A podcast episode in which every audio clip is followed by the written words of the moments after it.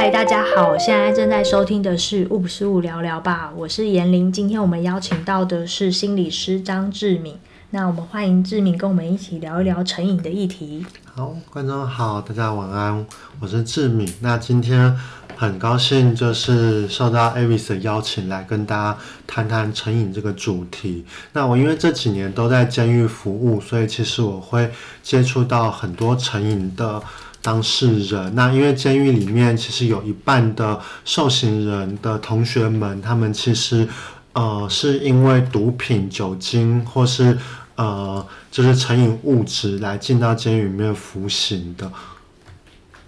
嗯，那可以举例一下。我们常见有哪些成瘾的面貌？嗯，像我们其实我自己啦，我我自己把它们分类为最主要两大类，一个就是合法跟不合法的差别，就是看呃你所处在的环境，它怎么在法律上做出界定，合法跟不合法。嗯，那。不合法饮到合法饮中间有一个灰色的地带，就是呃，当这个东西我们使用过量的时候，就是就变成不合法。但我们在合理的范围内使用的话，它是合法的。想接触到就是酒精，像酒精的话，像我们平常如果下班朋友们大家小酌一下喝一喝，这个状况就是无伤大雅。可是如果说你当你喝的过度的时候，你会开车或酒酒驾的时候，它就已经是违反公共危险罪了。那或是说，当你喝到过量，你比如说每天都宿醉，没办法去上班，然后或是喝酒都在发酒疯的话，对家人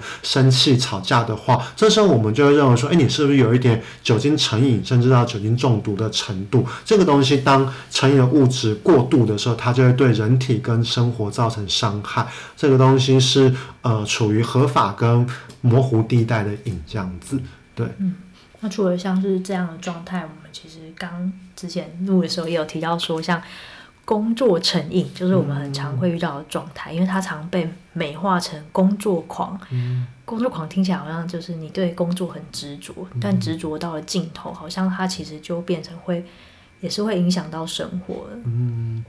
就其实呃，成瘾这个东西啊，它除了所谓的法律。界定跟生病的部分，其实它其实我们生活中任何物品就是过量，它都会达到一个成瘾的概念。像呃像我的伴侣呢，他其实就。呃，当他焦虑的时候，或者工作压力大，很多好多很多女生好像都会有这样的状况，就是哎吃个小甜食，然后或者是说呃，就是好像很习惯有个手摇杯。那其实这个就是我们讲到就有糖成瘾的状况，然后或是说呃，像有些人可能有一些呃伴侣，或是有一些人他们在压力大的时候，或是呃我们他们就会透过。做爱或是性行为来宣泄他们的压力，这时候就是如果当他过度，比如说像男生有些可能是过度的自慰来宣泄压力，那甚至都破皮了或是受伤了，那这个东西过度的时候，我们会界定这是有一些呃过度或是成瘾的状况。那除了性啊，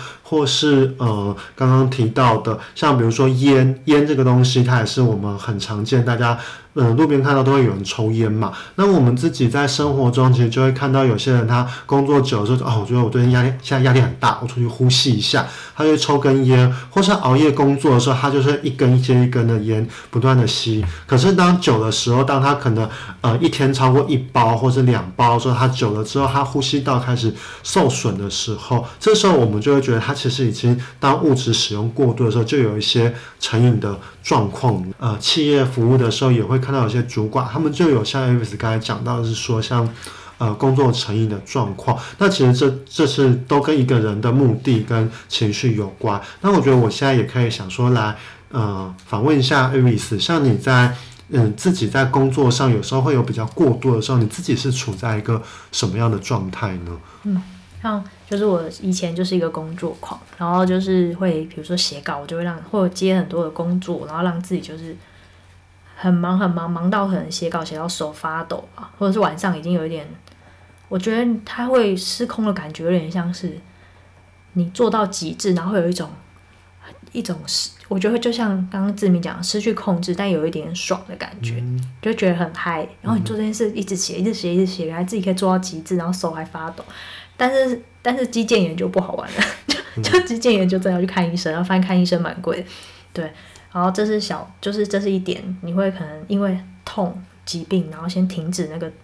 哦，你意识到自己成瘾会受伤，哎、嗯，这件事情是让自己会稍微冷静一下。然后我觉得最终改变的点是在后来就是得到癌症嘛，你就会出来去反思说，为什么自己总是让自己的工作这么忙？那生活中除了工作，其他东西好像就不见了。嗯、对，然后像志明就有谈到成瘾会影响到的层面，嗯，反正举例给大家听。嗯，我在这边突然想要补充一下，是说刚刚 Amy 说，其实当他工作到过度的一个程度上，他自己会停下来，因为身体受不了了，嗯、然后会就是身体超出那个负荷。嗯、可是其实我们在成瘾中，其实有提到一个叫做成瘾的循环圈。当我们当触碰到一个成瘾物质，比如说不管是工作或是网络或是呃性行为的时候，我们不会第一次碰到它的时候就完全不可自拔。可是，当人比如说在某种情绪状态的时候，我会因为某种情绪或者压力的情况下，我会大量的投入这个物这个事件之中，然后它就会爆量。爆量的时候，你的身体的反应又会更强烈。就如果说我现在也想问问 Avi 说，你你之前有停下来的时候，你是怎么样又再度大量的投入，然后投入到甚至超出你的控制，然后再后来因为疾病来反馈到你身上的？嗯，疾病就是才让自己被迫停止。嗯、其实我也没有想要停止哦。是，我其实，在生病之后还是疯狂好一阵子。嗯你刚才在问一个问题，我忘记了。嗯，应该是说你你从暂停，然后暂停为什么又开始？对，暂停，然后又开始。因为又好啦，手又好啦，嗯，对不对？你又开始怀念那种手痒的感觉，不是就是有点像大家去一些成瘾的感觉，你就觉得工作的感觉很好。嗯。然后像志明，那当你没有它，当你暂停的时候，比如说你有一段时间强迫自己要休息，可是当你有意识到工作没有做完，或是当你失去。那种成瘾很被满足的状态的时候，你你自己有什么样的感觉？那我想回应你之前的问题，嗯、因为在这志明这次问我的是，如果你没有的话，那志明前面问我的问题是为什么我要一直当我为什么要当一个工作狂？嗯、我回答我为什么想要有的部分好了，嗯、因为有的部分好像我自己比较可以知道原因，就是因为我只能在工作里面得到成就感，然后那个东西是我在别的东西得不到，包括家庭。的爱，我会觉得我那时候好像没办法感觉到大家的爱，我就觉得在工作里面，我是我付出两百分的努力，我就可以得到九十分的收获，因为我并不是一个付出九十分就可以得到九十分的人，所以当我做两百分，我就可以表现出八九十分的样子的时候，我就会觉得很开心，对，那会让我觉得我有被肯定的感觉，所以当我不做这件事情，我的价值就变成零，所以背后就是像志明讲的，成瘾背后其实是有其他的原因在背后嗯。像 Avis 刚才提到说，因为他其实大量的投入工作，他可以获得一个自我成就感跟他人的肯定的状况。像其实为了某种目的行使成瘾的呃行为的时候，其实是很多成瘾者他们身上都共同出现一个状况。像不知道大家有没有看过前一段时间很夯的那个做工的人？那做工的人他其实里面就有提到一个呃角色，他尤其是像我们其实在低社经背景的。呃，同学们，他们都会吸食安非他命，因为吸了安非他命，他们可以一整天不用睡觉，然后都可以持续的工作。那当然就是工作下工作，他们可能就会睡个一整天。可这个东西对身体的伤害很大。可是他们为了急着要把工作完成，或者说不允许自己可以休息，不允许自己可以疲劳这件事，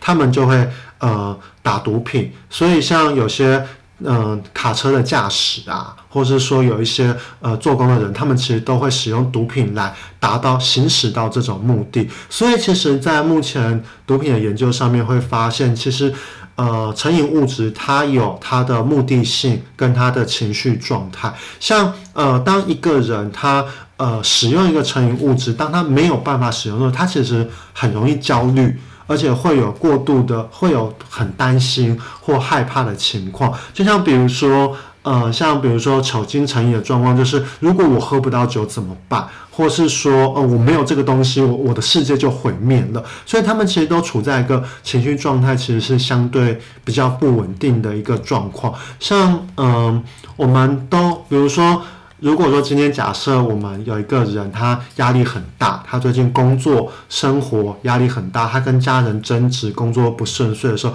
他下班第一件事情，他可能想到就是靠酒精好好的喝一杯，好好的休息一下。可是当他不断的喝酒的时候，当他遇到挫折的时候，他就会把情绪跟成瘾物质连接起来。当我工作一不顺顺，好，我下班就是要喝酒，好，我会跟人家吵架，喝一杯就好了，什么事情都没有。所以他们成瘾的物质好像就成为他的一个避风港，或是一个逃避的借口。所以当这个东西两者成瘾物质跟生活呃连接在一起的时候，就代表他的生活已经开始失序了，开始脱轨了。那他可能因为喝的很多，隔天早上就宿醉。或是说，呃，他可能就不吃饭，都只喝酒。那这时候他的生活就慢慢开始不稳定，身体也会开始慢慢变糟。这就是我们很常见成瘾者他们处在一个慢慢失控的状态下面。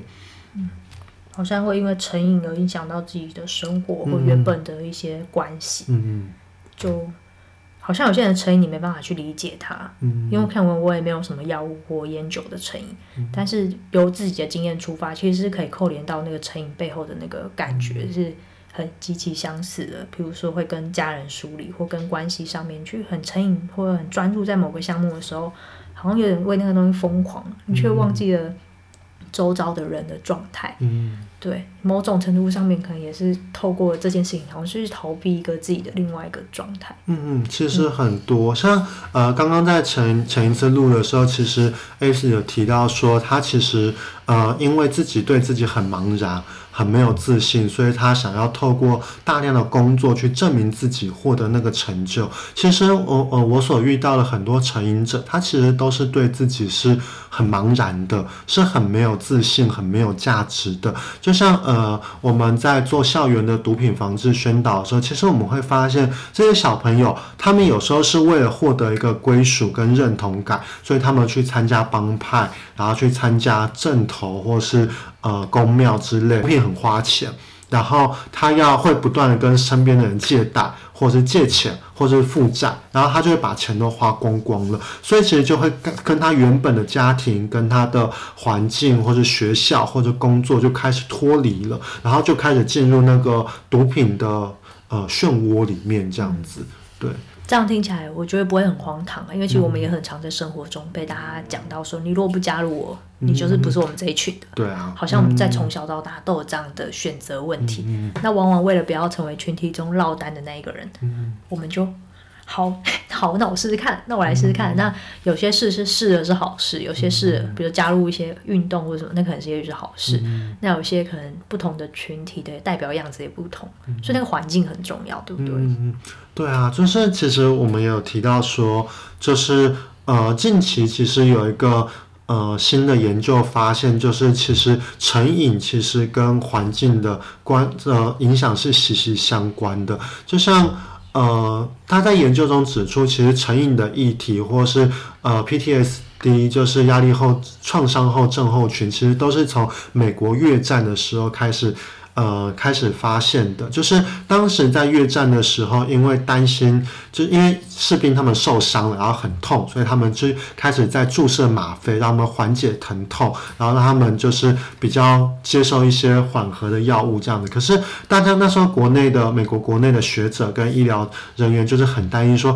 哎，会不会到时候战争打完了，然后从前线退下来士兵有很多人都成了呃毒瘾的患者，或者成了一些瘾君子？那其实这是他们当时担心的，可是后来他们发现，其实大概这些人回到国内的时候，大概只有不到一趴的人有成为毒瘾的患者。那为什么会这个样子呢？就会发现，其实环境对呃成瘾的使用者是非常的影响，非常巨大的。如果说他其实今天有一个理想的家庭，然后他。呃，就是身边有足够多的注意力，可以让他有所连接的时候，他其实就不会那么容易被毒品拉走他的注意力。就像我来举例说，像我，其实很常去学校做一些网络成瘾的宣导。那像小朋友，那，我有时候看到一些家长。有小朋友当他呃哭闹的时候，家长就拿一只手机给他，让他自己去划手机，让他去看 YouTube。那或者是说，当家人家人没事的时候，家人都坐在电视前面一直看电视，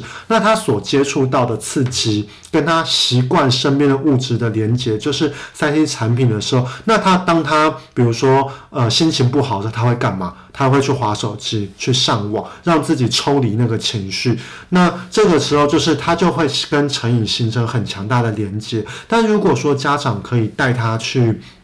出去玩，出去踏青，跟他一起运动，或者是带他阅读的时候，他的专注力跟他的行为发展就不是只有三星产品的时候，他就不会那么容易在呃透过成瘾，只能透过成瘾来获得好的感觉。对，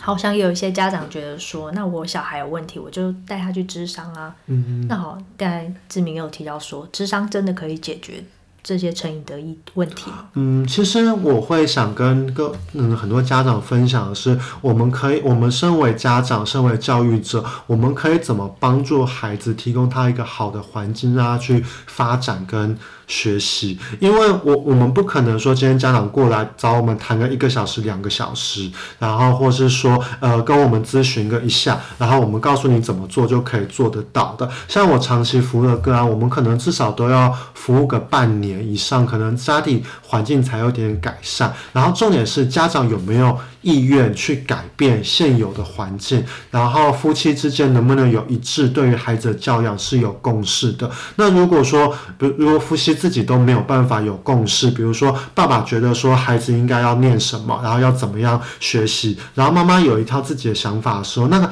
小孩子他会很错乱，然后他就不知所措，所以他又会习惯用一些逃避的方式来面对他的压力。所以现在最常见就是手机，对，嗯。那听起来好像其实成瘾议题是无所不在的，嗯、不管是工作啊，或者是手机。那志明也有提到说，我们常常说，哎，那如果你有病，你就要去看医生啊。那你心理有问题，你就去找智商师啊。那志明提出了一个很好的概念，而且志明也有教育的背景在，他其实是对教学是很有热忱跟分享。他有谈到关于很多孩子的部分。那我觉得他提到一个概念很重要，就是说心理师当然是可以去帮助，还有帮助这个小孩，还有帮助家长。或者是帮助当事人去让这个环境一起建立起来，但重点是他周遭这些环境的支持可不可以去帮助到他？嗯、一个好的状态是大家一起动起来，一起让这个环境变好了，那成瘾可能就有机会被改善。那当然不是每个人都有这样的家庭，有自觉的父母，或者是有自觉的亲友、另一半。当你自己有这样的自觉的时候，也许那个环境不能全然去仰赖这些外在的东西。当有一天你有自己有能力，你开始去寻求。智商师或心理师的